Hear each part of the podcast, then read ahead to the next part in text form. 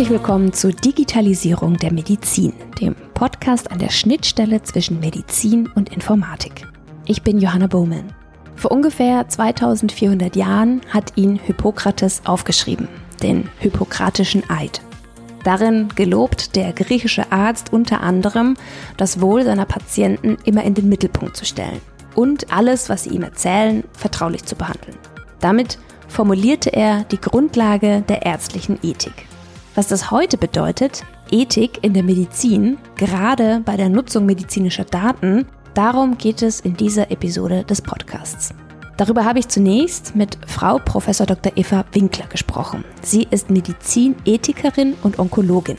Seit 2012 ist sie Oberärztin am Nationalen Zentrum für Tumorerkrankungen in Heidelberg. Dort und am Universitätsklinikum Heidelberg leitet sie den Schwerpunkt Ethik und Patientenorientierung in der Onkologie. Außerdem ist sie Mitglied der CECO, der Zentralen Ethikkommission der Bundesärztekammer und Vorstandsmitglied der Akademie für Ethik in der Medizin.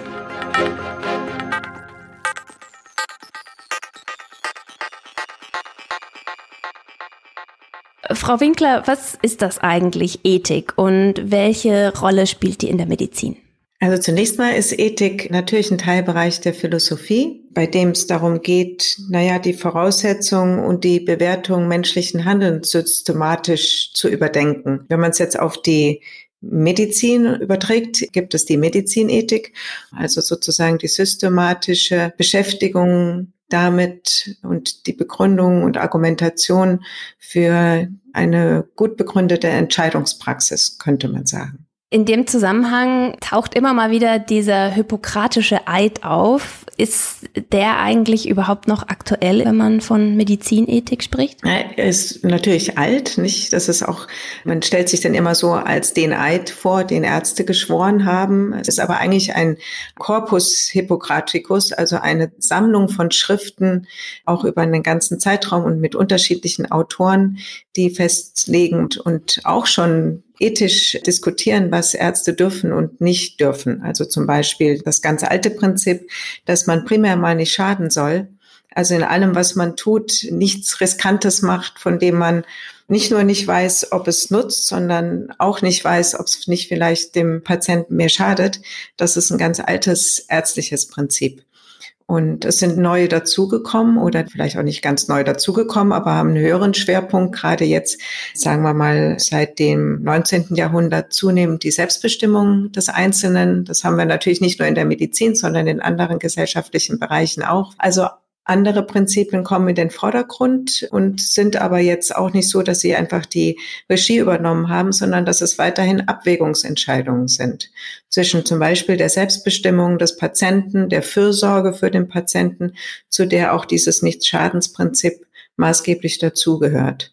Insofern, ja, es gibt die, und das ist jetzt ärztliche Ethik schon sehr lange, die differenziert sich etwas mehr mit den Fragestellungen aus und Medizinethik selbst ist aber natürlich nicht nur ärztliche Ethik, sondern da geht es auch um Pflegeethik, um Fragen der Forschungsethik und um Fragen, ja, wir haben es ja jetzt gerade mit der Corona-Pandemie auch Fragen der Gesundheitsethik. Wie verteilen wir Ressourcen gerecht und was sollen die Prinzipien sein, die dann für alle gültig sind? Jetzt im Zuge der Diskussion um die Ökonomisierung in der Medizin. Und es gibt ja einen neuen Kodex auch von den innere Medizingesellschaften Medizin vor Ökonomie. Gibt es offensichtlich auch wieder ein Bedürfnis und das kommt zum Teil von den Studenten selbst, dass man in einem feierlichen Akt sozusagen jetzt nicht auf irgendetwas schwört, sondern das nochmal hochhält, dass diese ärztlich professionsethischen Prinzipien wirklich das sind, dem man sich verpflichtet fühlt und die auch durchsetzen möchte, gegen finanziellen Druck und finanziellen Anreizen, die vielleicht nicht zum Wohle des Patienten sind. Und deshalb ist es ein Phänomen, das gar nicht jetzt von den Dekanaten unbedingt kommt, aber als manche Fakultäten das wieder einführen, dass es wieder so eine feierliche Veranstaltung gibt, wo der hippokratische Eid wieder in den Vordergrund gestellt wird. Wie war das denn bei Ihnen, also als Sie das Studium abgeschlossen haben? Den hippokratischen Eid hat man in so einer sehr hübschen Urkunde auch zugeschickt bekommen. ich glaube, das halten die äh, Fakultäten unterschiedlich. Ja. Sie haben Medizin studiert, Sie haben am Deutschen Krebsforschungszentrum in Heidelberg promoviert. Was kam denn bei Ihnen sozusagen zuerst in Ihrem Berufsleben? Die Onkologie oder die Ethik? Also im Berufsleben war es erst die Medizin und dann die Onkologie, also klar. Aber die Ethik war bei mir schon, also mich hat die Philosophie und gerade die praktische Philosophie schon früh interessiert. Vor allem der Zusammenhang, inwiefern das, was man sich für Vorstellungen von Menschen macht, dann auch das eigene Handeln prägt. Also das eigene Menschenbild letztendlich der Hintergrund dessen ist, wie man Situationen beurteilt, auch Politik beurteilt, dass unser Denken auch unser Handeln bestimmt. Das war damals schon ein Thema, was mich interessiert hat. Ich bin aber vom Studium dann irgendwie stark doch von der Medizin angezogen gewesen, habe damit angefangen, aber das andere immer parallel betrieben, auf so einem Fernstudiengang dann gemacht, soweit das das Medizinstudium erlaubt hat. Und macht das ja bis heute parallel. Insofern hat sich daran nichts geändert. Genau, Sie sind praktizierende Onkologin und eben Medizinethikerin. Wie, wie teilen Sie sich die Zeit ein zwischen diesen beiden Schwerpunkten? Also das ist relativ flexibel oder fluktuierend. Ich habe, als ich am Anfang habe ich immer 100 Prozent in der Klinik gearbeitet und habe dann, als ich hier dann Oberärztin war, im, also seit 2012 praktisch zu 50 Prozent zunehmend eine Freistellung gehabt, auch um eine Ethikarbeitsgruppe aufzubauen und dafür Zeit zu haben. Und jetzt mache ich noch, seitdem ich, seit letztem Jahr habe ich eine Professur praktisch für translationale Medizinethik die von der Deutschen Forschungsgemeinschaft äh, gestiftet wurde. Und da habe ich jetzt praktisch 20, nominell 20 bis 30 Prozent Klinik. Also ich habe auf jeden Fall einen Ambulanztag und mache noch paar Dinge drumherum. Und das lässt sich ja auch nicht immer in der Medizin jetzt gut dosieren, weil natürlich die Patienten, die da kommen, vor- und nachbereitet werden. Das ist so das, was man in Prozentzahlen sagen kann. Aber das lief eigentlich immer relativ parallel und am Anfang habe ich die ethischen Dinge am Abend gemacht und nicht in der da lässt die Onkologie natürlich nicht viel Zeit für übrig. Aber ich hatte zwei Jahre praktisch 100 Prozent Zeit für die Ethik oder ein bisschen mehr sogar, beinahe drei Jahre. Da war ich in den USA und habe zwei Fellowships gemacht. Einmal also in, an der Harvard Medical School, einmal in der Division of Medical Ethics mit einem Fellowship spezifisch für Medizinethik ein Jahr und dann ein Jahr an der eigentlichen geisteswissenschaftlichen Fakultät, dann dort Kennedy School of Government nennt sich das Programm, in dem ich dort war, das war, nennt sich Center for Ethics and the Professions. Und da, davon dann und auch von den Möglichkeiten und den Bibliotheken dort, da zähre ich heute noch, weil ich das aufgesogen habe, wie ein Schwamm quasi alles, was man konnte. Ich konnte dort alle Kurse, die mich interessieren, fragen, ob ich die äh, als Gasthörer anhören kann und habe da ganz breit alles, was ich dachte, was hilfreich ist, um zu verstehen, was Medizin und Gesundheitsethik ist, mir angehört und auch eigene Arbeiten dann geschrieben. Das heißt, wenn ich das richtig verstehe, also Sie bringen das irgendwie alles unter einen Hut und forschen zum einen im Bereich der Ethik, aber Sie haben auch eine beratende Funktion da manchmal. Also wie sieht die Arbeit einer Medizinethikerin so ganz praktisch aus, ist, glaube ich, meine Frage. Ja, genau. Also es gibt beide Bereiche. In der Medizinethik oder jetzt sage ich mal in der klinischen Ethik gibt es auch die tatsächliche klinische Ethik-Beratungstätigkeit. Das ist was, was sich auch in Deutschland eigentlich erst so in den letzten zehn Jahren entwickelt hat und auch etabliert hat, dass jede Universitätsklinik für schwierige Entscheidungen am Krankenbett eine klinische Ethikberatung anbietet. Man kann auch richtig sich als klinischer Ethikberater ausbilden lassen. Das hat sich auch professionalisiert in den letzten Jahren.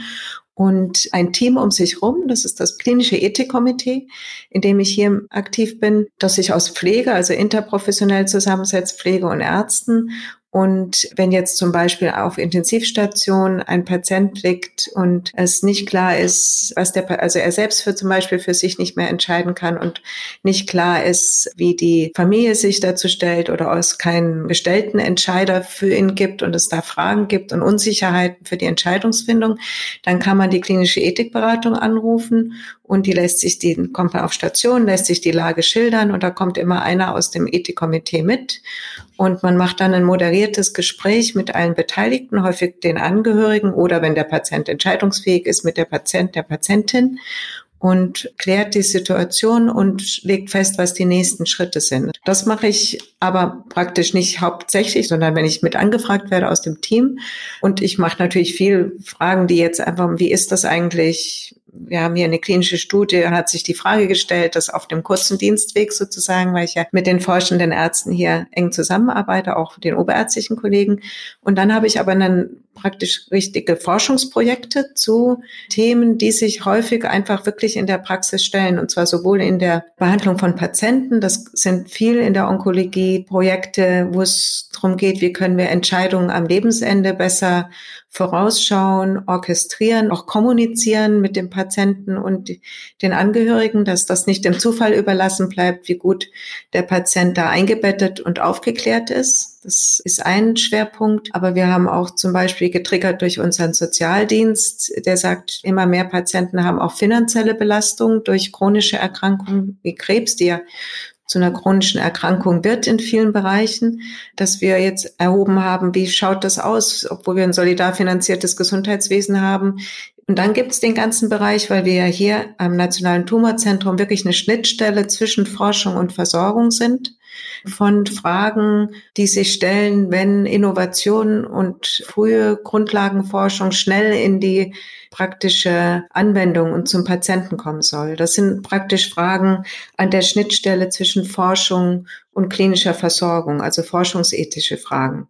Und da sind es zum Beispiel die ganzen Fragen, die darum gehen, die Nutzung der Daten der Patienten, die in der Klinik anfallen, aber auch die Daten, die in Studien anfallen wie darf man das und was, wie muss der Patient aufgeklärt werden? Aber auch haben wir eine Verpflichtung, Informationen aus der Forschung, wenn die vielleicht relevant sind, für den Patienten eben zurückzumelden, obwohl er mit diesem Forscher da gar keinen Kontakt mehr hat. Und dann der dritte Bereich, in dem wir Projekte haben, da geht es wirklich um gesundheitsethische Fragen. Also jetzt Triage-Fragen der Verteilung in der Covid-Pandemie, solche Dinge. Und das sind dann Fragen, die nicht ich alleine beantworte, sondern die Einzelprojekte sind, in denen Philosophen und Sozialwissenschaftler und Biologen und Mediziner zusammenarbeiten in Teams, die in meiner Arbeitsgruppe dann über Forschungsprojekte und Drittmittel finanziert sind, überwiegend. Also das Thema Daten und der ethische Umgang mit Daten, das ist auf jeden Fall auch ein Schwerpunkt von Ihnen. Also unter diesen Vorzeichen sind Sie auch im, im HiMed-Projekt involviert.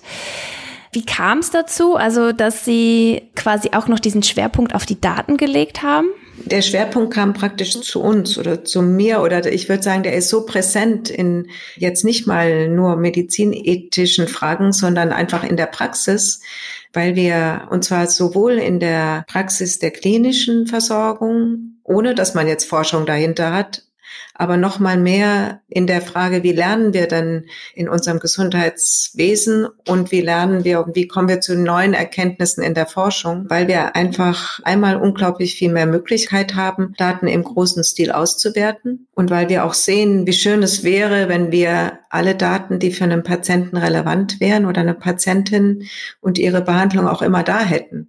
Also wenn man jetzt mal die beiden Bereiche anschaut, in der, einfach in der klinischen Praxis, wir haben hier ganz viele der Patienten, die sich neu vorstellen, die kommen zur Zweitmeinung. Und da gibt es ja schon Daten von den Patienten, die woanders erhoben wurden.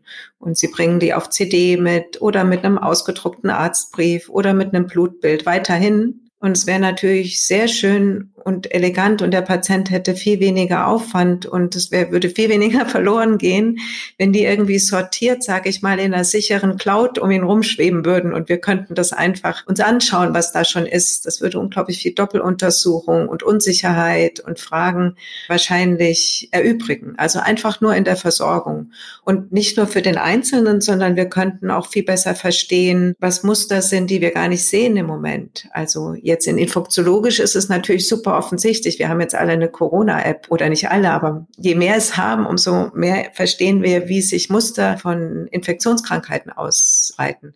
Aber wenn wir sowas schon immer gehabt hätten, sozusagen für Krankenhäuser, dann wüssten wir, wo Risikokeime sind, die resistent sind gegen Antibiotika, bei welchen Patienten die sind und mit wem der Kontakt hatte und wie man isolieren muss. Solche Überlegungen gibt es natürlich alles. Und die Daten wären schön so organisiert zu haben, dass man auch für die Verbesserung ganz normal der Hygiene und des Managements von Patienten so schon im Krankenhaus viel tun könnte. Und das ist nur der eine Blick. Der andere Blick, der, glaube ich, wenn man hinschaut, schon so viel mehr an Erkenntnis gebracht hat als in der Gesundheitsversorgung, ist wirklich in der Forschung. Weil man da tatsächlich in dem Zusammenbringen von Daten aus verschiedenen Bereichen wirklich schon viel gelernt hat. Und das beste Beispiel dafür ist praktisch die ganze molekulare Medizin. Das, was man mit den Möglichkeiten der Genomsequenzierung letztlich eröffnet hat, ist ja ein Riesenfeld, besser zu verstehen, was eigentlich Krankheiten auf der molekularen Ebene ausmacht und antreibt, um da dann perspektivisch eingreifen zu können. Also der Erkenntnisgewinn dort ist enorm und hat gerade für die Onkologie, jetzt kann man sagen, ist ja schön, wenn man immer schlauer wird, wenn es nicht beim Patienten ankommt, dann ist das so ein bisschen einfach nur des Erkenntnisinteresses wegen.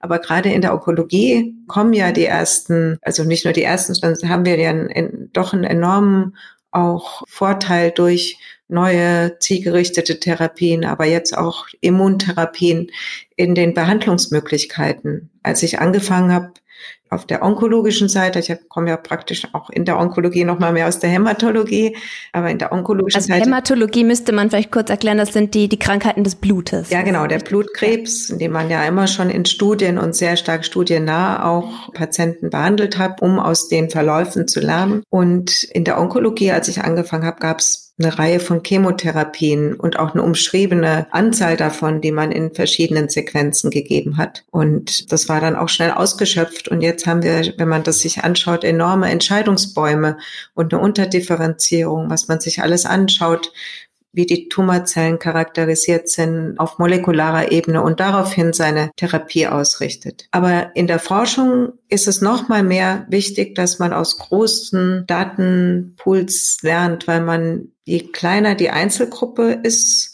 und die, je spezieller die Charakterisierung des einzelnen Patienten immer größere Gruppen braucht, um den überhaupt zu finden. Also da ist es mhm. besonders wichtig, mit großen Kollektiven zu arbeiten. Und wenn man beides zusammenbringen könnte, den klinischen Verlauf sozusagen und das, was wir auf der Forschungsseite wissen, dann wüsste man, warum zum Beispiel gibt es eine Tumorerkrankung, die läuft, die heißt immer gleich, immer heißt die Darmkrebs, aber bei dem einen verläuft sie eben ganz langsam und nicht sehr aggressiv und beim anderen total aggressiv. Jetzt wird man doch gerne wissen, was macht den Unterschied. Also schaut man mhm. sich die Gruppen an und diese Gruppen, die kleineren, immer kleineren Gruppen, die man anschaut, kriegt man nur zusammen, wenn man praktisch insgesamt halt viel, viel mehr Menschen zusammennimmt. Würden Sie auch sagen, dass die Onkologie ein Bereich ist, in dem sich solche ethischen Fragen sehr oft stellen? Also wenn es halt um den Umgang mit Daten geht zum Beispiel? Also da glaube ich, je mehr, also dass das in anderen Fachbereichen, also jetzt in anderen medizinischen Fächern wie der Kardiologie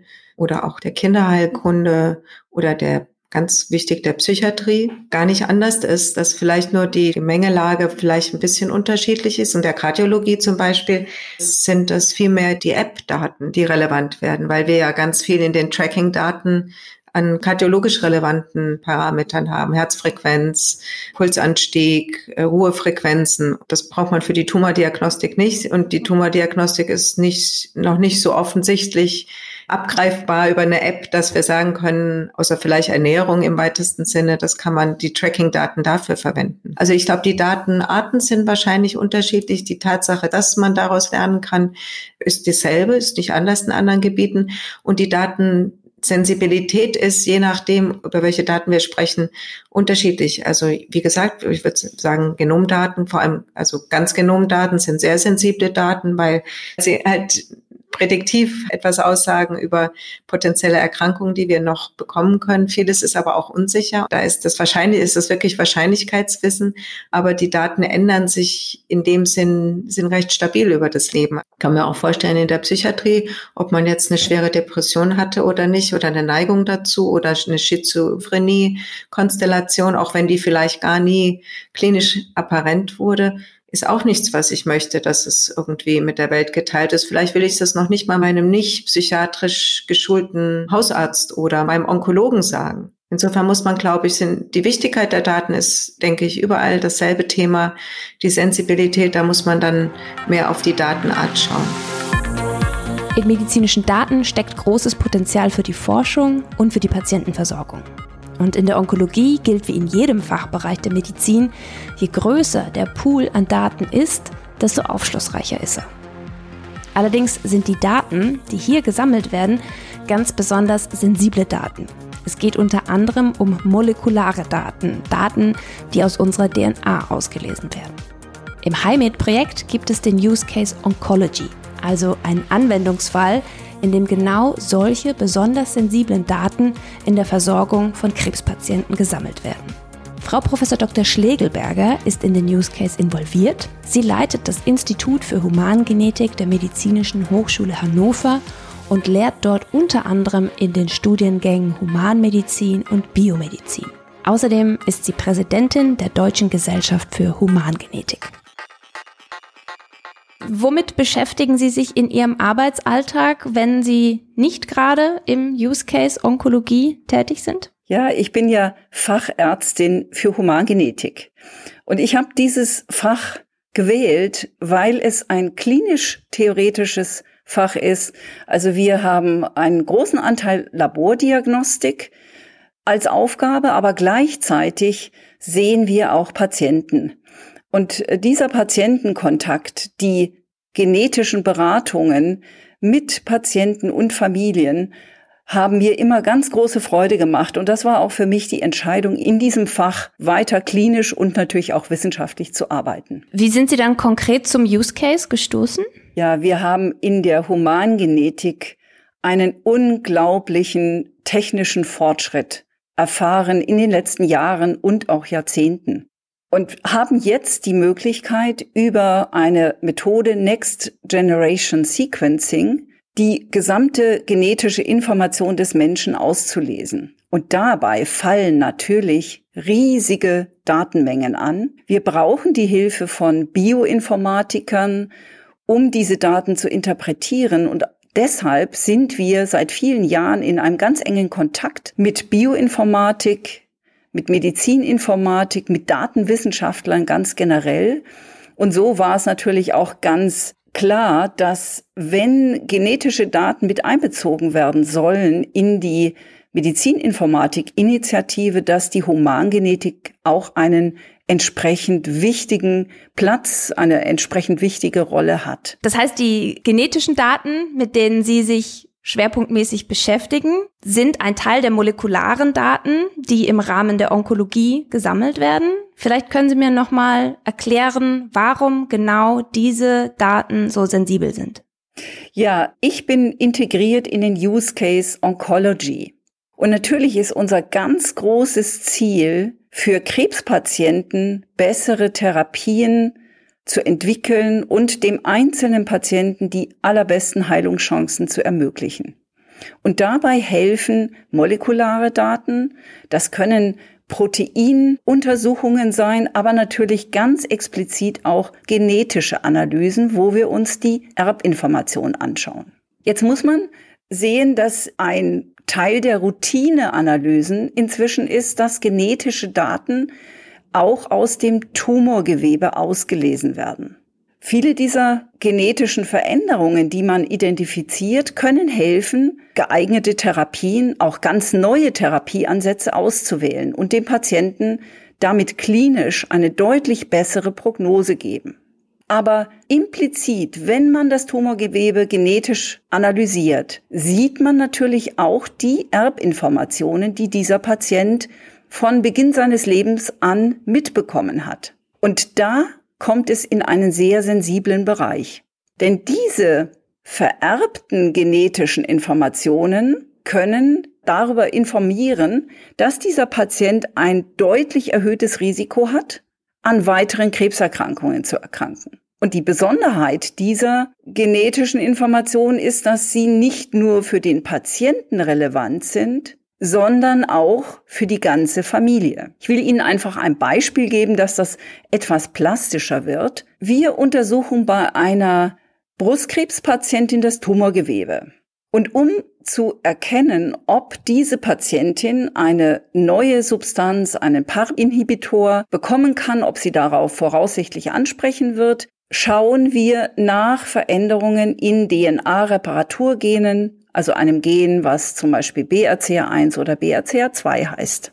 Wenn wir eine Veränderung finden, dann kann das eine Veränderung sein, die neu entstanden ist, aber sehr viel wahrscheinlicher ist, dass diese Veränderung ererbt ist. Dass diese Patientin, diese Brustkrebspatientin, also diese Veränderung von ihrem Vater oder ihrer Mutter geerbt hat und dass in der mütterlichen oder in der väterlichen Familie für weitere Frauen vielleicht ein deutlich erhöhtes Risiko besteht, an Brust- oder auch an Eierstockkrebs zu erkranken.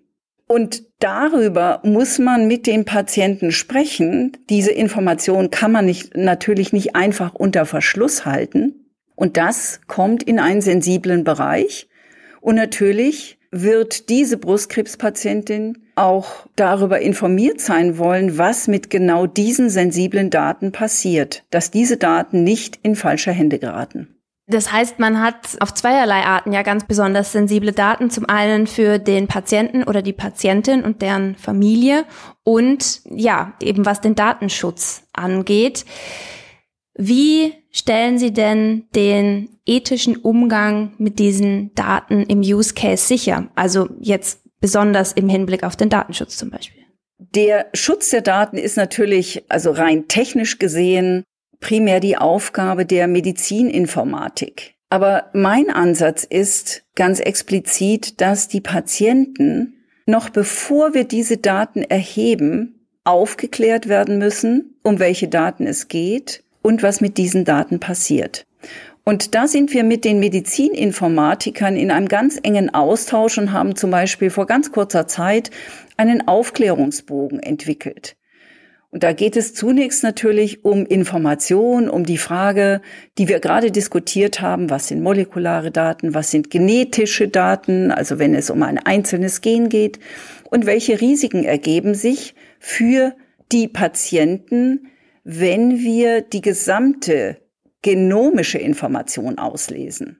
Ich denke, es ist ganz wichtig, dass die Patienten zu dem Zeitpunkt, wenn Untersuchungen veranlasst werden, wissen, welche Daten automatisch generiert werden und auch darüber entscheiden, wie mit diesen Daten umgegangen wird. Also es geht darum, Transparenz zu schaffen und wie gehen Sie denn mit diesen Daten um? Also es ist ja so, ich stelle mir das vor, das ist ja bei Erbinformationen jetzt im Bereich der Onkologie vielleicht noch mal anders als im Bereich der Kardiologie, wo man Blut Blutdruckwerte hat, sondern man hat hier DNA-Informationen.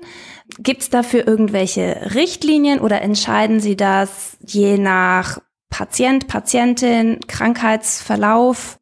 Ja, prinzipiell unterliegen genetische Daten einer gesetzlichen Regelung nach dem Gendiagnostikgesetz. Das Gendiagnostikgesetz bezieht sich auf Daten, die im Rahmen von klinischen Untersuchungen erhoben werden also nicht auf Daten, die im wissenschaftlichen, im Forschungskontext erhoben werden. Und sie beziehen sich auf ererbte Informationen, also nicht auf die genetischen Veränderungen im Tumorgewebe, die bei diesem Patienten vollkommen neu entstanden sind im Rahmen der Tumorentwicklung, sondern auf die Veränderungen, über die wir gerade gesprochen haben, die dieser Patient von Beginn seines Lebens an trägt. Und nach dem Gendiagnostikgesetz ist geregelt, dass diese Daten primär dem Patienten mitgeteilt werden von dem Arzt, von der Ärztin, die diese Untersuchung veranlasst. Und dann gibt es auch wichtige weitere Regelungen, denen wir uns hier an der Medizinischen Hochschule in Hannover unterzogen haben, dass wir diese Daten in getrennten Systemen, nicht einfach in dem üblichen Klinikinformationssystem lagern, dass wir die Patienten auch ganz explizit fragen, ob wir diese Daten teilen können mit den behandelnden Ärzten. Und natürlich brauchen die behandelnden Ärzte, wenn es um die Frage geht, ob eine Patientin eine bestimmte Therapie erhalten kann, brauchen diese Daten. Aber da wird es noch sehr wichtig sein, dass wir vor allem für die Gesunden, bei denen wir entsprechende genetische Varianten finden, dass wir gerade für diese gesunden Personen die Daten sehr, sehr gut schützen. Also zum Beispiel für die Tochter dieser Brustkrebspatientin, die möglicherweise diese entsprechende Veränderung geerbt hat.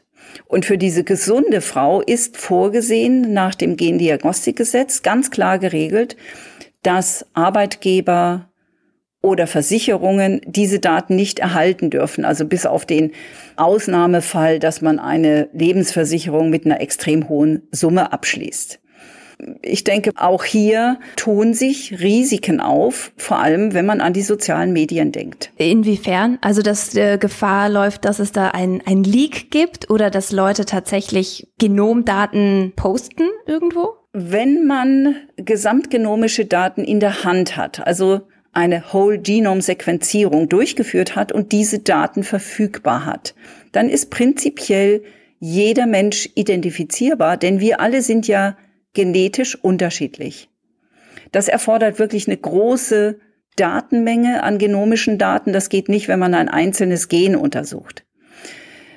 Wenn gleichzeitig bestimmte genetische oder auch genomische Daten im Netz verfügbar sind, wenn man zum Beispiel ein Abstammungsgutachten sich einkauft übers Internet und dann diese Daten mit anderen teilt, dann sind diese Daten letztlich im Internet verfügbar. Und wenn man diese Daten zusammenfügt, dann kann man letztlich auch andere Informationen, also nicht nur über die Abstammung, sondern über zum Beispiel Krankheitsrisiken aus diesen gesamtgenomischen Daten auslesen. Und da ist natürlich große Vorsicht geboten. Und ich denke, das ist auch wichtig für die Patienten, das zu wissen, bevor wir eine gesamtgenomische Analyse durchführen. Natürlich schützen wir diese Daten extrem, aber ein Teil unserer Aufgabe ist ja auch wissenschaftliche Untersuchungen, diese Daten weiter zu teilen. Und ich denke, da ist eine ganz hohe Anforderung an den Datenschutz zu gewährleisten. Das heißt, im Use Case, um vielleicht darauf nochmal zurückzukommen, Sie sagten ja, dass sich vor allen Dingen das Gendiagnostikgesetz auf die klinische Versorgung bezieht. Vielleicht können Sie mir nochmal erklären, welche Daten genau Sie im Use Case sammeln. Geht es da um die klinische Versorgung? Ja, einerseits. Inwiefern haben Sie eine Schnittstelle zur Forschung? Prinzipiell ist der Use Case Oncology und die Medizininformatik Initiative auf den Weg gebracht worden, um den Zugang zu klinischen Daten zu erleichtern. Also auch verschiedene Datenebenen zu integrieren, dass wir bei der molekularen Tumorkonferenz die klinischen Daten verfügbar haben, aber auch die Daten aus der Tumorsequenzierung und auch die Daten aus einer, wir sagen dazu Keimbahnsequenzierung, also wenn es um die ererbten genetischen Informationen geht, dass wir wirklich alle diese Daten verfügbar haben, um klinische Entscheidungen für diesen Patienten zu treffen, ihm die bestmögliche Behandlung zu ermöglichen. Aber gleichzeitig sind wir natürlich hier in der universitären Medizin und sind natürlich grundsätzlich immer daran interessiert, Daten auch wissenschaftlich zu nutzen. Und die großen Datenmengen, die anfallen, sind für den individuellen Patienten für die Behandlung wichtig, auch für die Familie wichtig, um Krankheitsrisiken zu erkennen, um entsprechende Früherkennungsmaßnahmen einzuleiten. Aber gleichzeitig ist es ein großes Anliegen, dass wir versuchen, diese Daten auch für die Forschung zu nutzen. Und da haben natürlich Patienten auch ein originäres Interesse daran, dass wir in Zukunft bessere Medikamente, bessere Früherkennungsmöglichkeiten zur Verfügung haben. Und deshalb sind natürlich unsere Medizininformatiker aufgerufen, nicht nur die Datensicherheit für die Klinik, sondern natürlich auch für die Forschung entsprechend sicherzustellen. Ihrer Erfahrung nach aus Ihrem Arbeitsalltag, wie offen sind denn die Patienten und Patientinnen, ihre Daten, ich sag mal, zu spenden im Use Case Oncology? Ja, wir fragen alle unsere Patienten, ob sie die Forschung unterstützen können und haben einen ganz, ganz differenzierten Aufklärungs- und auch Einwilligungsbogen entwickelt, der von der Ethikkommission genau geprüft wurde und genehmigt wurde. Und unsere Erfahrung ist, dass alle Patienten, gerade die schwerkranken Krebspatienten, grundsätzlich die Forschung sehr gerne unterstützen. Es kommen aber durchaus Nachfragen und ich schätze es, wenn sehr differenzierte Patienten fragen, was mit den Daten passiert. Wir haben da eine ganz differenzierte Aufklärung dazu in unserem Broad Consent. Also wir dürfen mit diesen Daten dann auch unterschiedliche Fragestellungen beantworten. Und da kommen natürlich Fragen auf, was ist, wenn diese Daten mit Forschungsgruppen im Ausland geteilt werden? Auch zum Beispiel in Ländern, in denen der Datenschutz weniger streng gehandhabt wird oder anders gehandhabt wird als in Deutschland. Und da gibt es durchaus mal einzelne Patienten, die sagen, nein, also ich möchte nicht, dass meine Daten ins Ausland wandern oder ich möchte, dass nur Sie diese Daten zur Verfügung haben. Das ist natürlich immer auch eine Frage des Vertrauens. Und wenn ich die Patienten frage, dann sagen sie, ja, Sie dürfen die Daten gerne nutzen, Ihnen vertraue ich. Aber wenn es um die große weite Welt des Internet geht, dann kommen natürlich auch mal Ängste auf. Aber ich denke, das ist eben auch eine Frage, wo wir mit großer Offenheit und auch viel Anstrengung an Aufklärung und Information auch Vertrauen schaffen.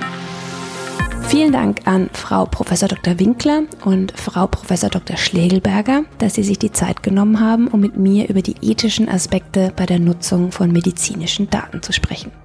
Das war's für diese Episode von Digitalisierung der Medizin.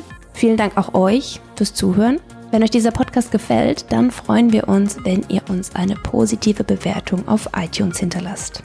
Digitalisierung der Medizin ist eine Produktion von Haus 1 im Rahmen des Projektes HiMed. Am Mikrofon war Johanna Bowman, Redaktion Katrin Rönecke, Schnitt und Musik Oliver Kraus. Weitere Infos findet ihr auf digitalisierungdermedizin.de. Bis zum nächsten Mal.